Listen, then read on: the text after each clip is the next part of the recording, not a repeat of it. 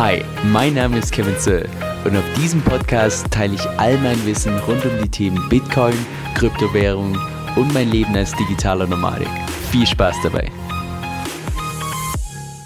Hi Leute, Kevin hier. So, hier mal noch ein kurzes Video, bevor die Sonne dann noch gleich voll ins untergeht. Und zwar ein kurzes Update bezüglich der DeFi-Chain. Und zwar soll nächsten Montag, also 29.11., sollen tatsächlich die tokenisierte Aktien live gehen, sowohl bei dem DeFi-Chain Wallet und so weiter, als auch bei Cake. Jetzt bei Cake kann es angeblich noch ein paar Tage länger dauern bei dem einen oder anderen Liquidity Pool. Allerdings spielt das keine Rolle, weil die wirklichen Rewards gibt's dann erst am 6. Dezember, also genau eine Woche später. Du hast also genügend Zeit noch die vorzubereiten und kannst das Ganze sowohl bei Cake genießen als auch außerhalb von Cake. Jetzt für diejenigen, die Liquidity Mining mit Aktien betreiben wollen, da ist wohl mittlerweile jetzt schon bekannt, wie genau diese Rewards verteilt werden. Und zwar sollen von den 100% der Rewards ganze 50% in einen einzigen Pool gehen, und zwar zwischen DFI und DUSD. Und das liegt ganz einfach daran, dass dieser Pool entsprechend stabil sein soll, weil dieser Pool bzw. DUSD ist ja der Eingangspunkt zu allen anderen Pools. So, 50% gehen also in diesen Pool. Das heißt jetzt nicht unbedingt, dass du da auch die meiste Rendite bekommst, weil wenn jetzt zehnmal mehr Leute in diesem Pool sich beteiligen, dann kann es auch sein, dass du bei den anderen Pools teilweise mehr bekommst. Bei den restlichen 50%, da ist es wohl angeblich so, dass die Rewards in Abhängigkeit von der Volatilität und dem Trading-Volumen von den letzten 30 Tagen verteilt wurden. Das heißt beispielsweise, dass Tesla unter den Einzelaktien die meisten Rewards bekommt und unter den ETFs ist es beispielsweise der Nasdaq 100. Aber wie gesagt, das sagt dir nicht viel aus über die Gesamtrendite, sondern es geht natürlich auch immer darum, wie viele Leute sich in einem Pool beteiligen. Jetzt ich persönlich glaube sogar, dass sich das ziemlich ausgleichen wird, dass die allermeisten Leute einfach in den Pool gehen, wo derzeit die Rewards am höchsten sind. Von daher werde ich mir wahrscheinlich, also ganz ehrlich, ich werde mir wahrscheinlich einfach einen Pool aussuchen, wo die Liquidity Rewards, ich sag mal, durchschnittlich sind, aber wo ich persönlich denke, dass das Risiko von einem Impermanent Loss entsprechend gering ist. Und das bringt mich auch direkt zum nächsten Punkt. Was ist jetzt eigentlich meine Strategie, wenn diese tokenisierte Aktien und diese dezentralen Kredite tatsächlich rauskommen? Und ganz ehrlich an der Stelle, bei mir wird sich nicht allzu viel ändern. Ich werde erstens beispielsweise keine Aktien minden oder selbst erstellen. Zweitens werde ich auch nicht nur jetzt in eine Einzelaktie investieren über die DeFi-Chain Blockchain.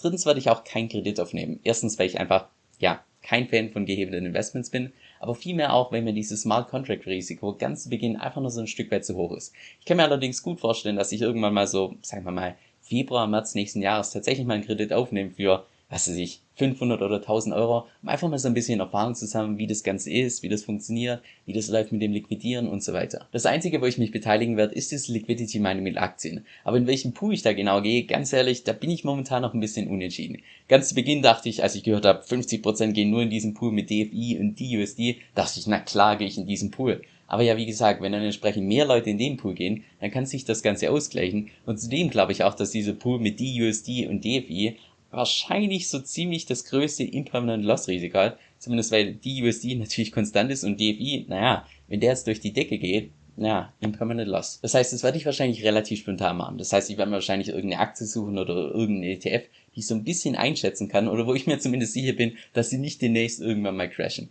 Und dann würde ich wahrscheinlich ganz zu Beginn, ich würde mal sagen, so fünf Prozent von meinem Portfolio reinpacken. Und wenn das Ganze dann erstmal läuft und das Ganze auch wirklich funktioniert, dann vielleicht mal nochmal 5% und je nachdem, wie gut es läuft, vielleicht mal nochmal 5%. Aber mehr als 15% glaube ich erstmal nicht. Dafür ist mir einfach ganz zu Beginn dieses Smart Contract Risiko einfach noch zu hoch. Ich merke auch beispielsweise bei dem Thema, dass ich immer mal wieder, ich nenne es mal, gierige Gedanken habe, wo ich denke, ach so, so ein bisschen mehr Bitcoins verkaufen oder vielleicht so ein bisschen mehr Ethereum und dann umschichten diese Liquidity Mining, weil, uh, 1000 Prozent und so weiter.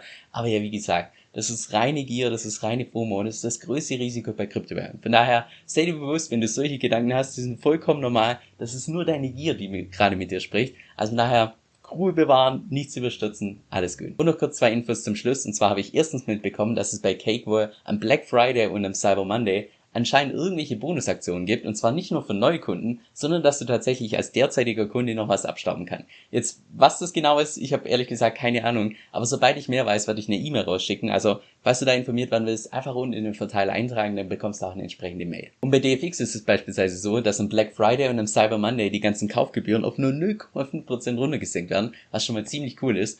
Aber dann kommt was, ich sag mal, absolut Geniales im Dezember. Jetzt was es genau ist, ich darf da leider noch nicht mehr sagen, aber es ist, es ist Wirklich Bombe. So, jetzt zum Schluss noch eine Empfehlung, die von Herzen kommt. Und zwar wusstest du, dass du mit Kryptowährung auch passiv Geld verdienen kannst, ohne deine Coins dabei zu verkaufen? Ich persönlich zu beispielsweise mit der Kryptowährung namens DFI staken. Und das heißt vereinfacht gesagt, dass ich meine Coins dafür verleihe und dafür eine jährliche Rendite bekomme von bis zu 100%. Das heißt, selbst wenn der Preis von DFI über ein komplettes Jahr konstant bleibt, habe ich trotzdem noch eine Rendite gemacht von ganzen 100%. Und ich weiß, ganz am Anfang hört sich das erstmal total spammy an, insbesondere wenn man relativ neu im Krypto Kryptomarkt unterwegs ist. Wenn du das jetzt allerdings mal selbst ausprobieren möchtest und vielleicht auch dich selbst überzeugen möchtest, dann kann ich dir ebenfalls die Plattform namens Cake empfehlen, die ich dafür selbst verwende. Mit meinem Empfehlungslink bekommst du da auch je nach Aktion bis zu 50 Dollar geschenkt, sofern du erstens dein Konto verifizierst und zweitens dein Konto um mindestens 50 Dollar auflädst. Und falls das für dich interessant klingt und du es mal selbst ausprobieren möchtest, dann geh einfach auf meine Webseite kevinsoe.com-cake. Das ist kevin, s o e.